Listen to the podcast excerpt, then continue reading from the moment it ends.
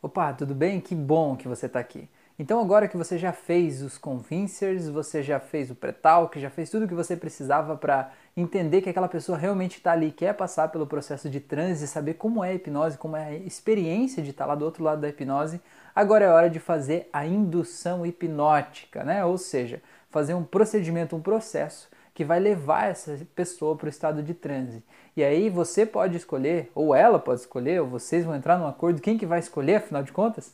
Escolher se vocês vão fazer uma indução lenta ou uma indução rápida.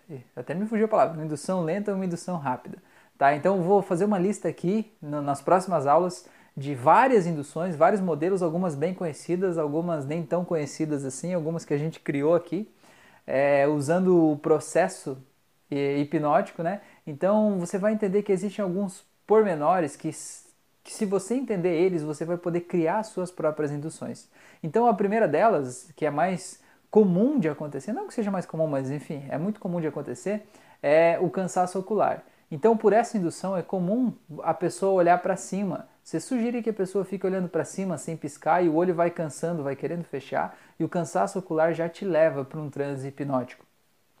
A outra forma de você acessar esse estado de, de, de transe, né, de indução, e aí existem várias induções, como por exemplo o hand, o hand drop, o arm pull, eu vou falar sobre eles depois, mas só para te dar uma pincelada de como as induções funcionam, é, existe um livro que eu já citei ele antes, chamado Rápido e Devagar, Duas Formas de Pensar. E esse livro diz o seguinte, né, os pesquisadores que criaram esse livro, eles dizem o seguinte, que a gente tem dois pensamentos, dois tipos de pensamento na nossa mente acontecendo simultaneamente. Um rápido e um devagar, certo? O pensamento que é devagar é o nosso pensamento racional, analítico, crítico, aquele que olha as coisas e confronta uma coisa com a outra para tomar é, decisões, né, para fazer escolhas, ver os prós e contras de cada situação, as consequências que aquilo poderia trazer de certa forma, né, e vai analisar e decidir racionalmente como que ele vai agir em cada circunstância, em cada situação, conforme o que ele pensou. E o pensamento rápido é o pensamento automatizado, é o pensamento do subconsciente sabe? São os nossos programas previamente instalados. É aquilo que você bate o olho e decidiu. Você não precisa pensar sobre aquilo, né? É automatizado. Um monte de coisas que acontecem no seu corpo acontecem de forma automatizada, né? Quando a gente vive a vida no piloto automático, a gente está mais no pensamento rápido, né? Deixa tudo acontecer de forma instantânea, numa fração de segundos, o teu corpo, é, quando você precisa decidir algo, você decide de forma automatizada e pronto, né? Não precisa pensar sobre aquilo. Então, o que, que esses pesquisadores perceberam é que essas duas formas de pensamento estão acontecendo simultaneamente. Então, o que, que você vai fazer basicamente? Você vai criar na pessoa, né, em quem você está fazendo essa, esse processo hipnótico, você vai criar uma condição e vai dizer assim, ó, em algum momento eu vou falar a palavra durma e quando eu falar durma não é para você dormir de verdade, é apenas para você fechar os olhos e relaxar profundamente. Isso é o básico que você precisa dizer sempre antes de fazer uma indução hipnótica. Porque se você não disser isso, e na hora que você der o, arm pull ali, o hand drop e falar durma, a pessoa pode ficar confusa. Ela talvez feche os olhos e diga, tá, mas eu não dormi, eu ainda estou te ouvindo.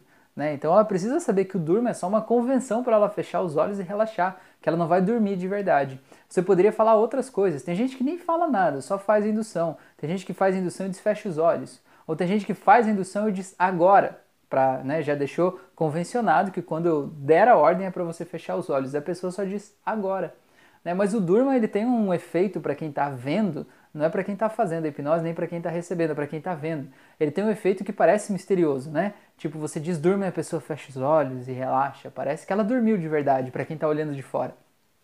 Então, por isso que ela, essa palavra é comumente usada para fazer hipnose, né? Mas não precisa usar o Durman, você pode usar outras coisas ou pode nem usar nada. A questão aqui que eu quero te passar, esse pensamento, essa ideia, é que então você vai criar uma condição na pessoa que ela vai estar com o seu pensamento lento, aquele pensamento analítico, racional, concentrado nisso. E você vai estar dizendo, olha, quando eu falar a palavra durma, você vai simplesmente fechar os olhos e relaxar profundamente. E a pessoa está concentrada em você, no que você estiver fazendo ali, qual é a indução que você escolheu.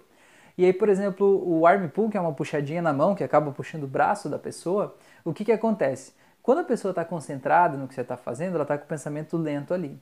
E aí, o que, que acontece? Quando você dá aquela puxada no braço, a pessoa, por mais que ela saiba que você vai puxar o braço dela, ela recebe um monte de estímulos sensoriais que vêm pelos nervos do braço até o cérebro dela. E isso, o que, que acontece? Quando você recebe uma sobrecarga de estímulos sensoriais, o teu cérebro traz a consciência para interpretar esses estímulos, para saber o que está acontecendo, para saber se isso está colocando o teu corpo em risco, para saber se você precisa tomar uma ação relacionada àquilo ali, né? A gente é biologicamente e fisiologicamente programado para isso.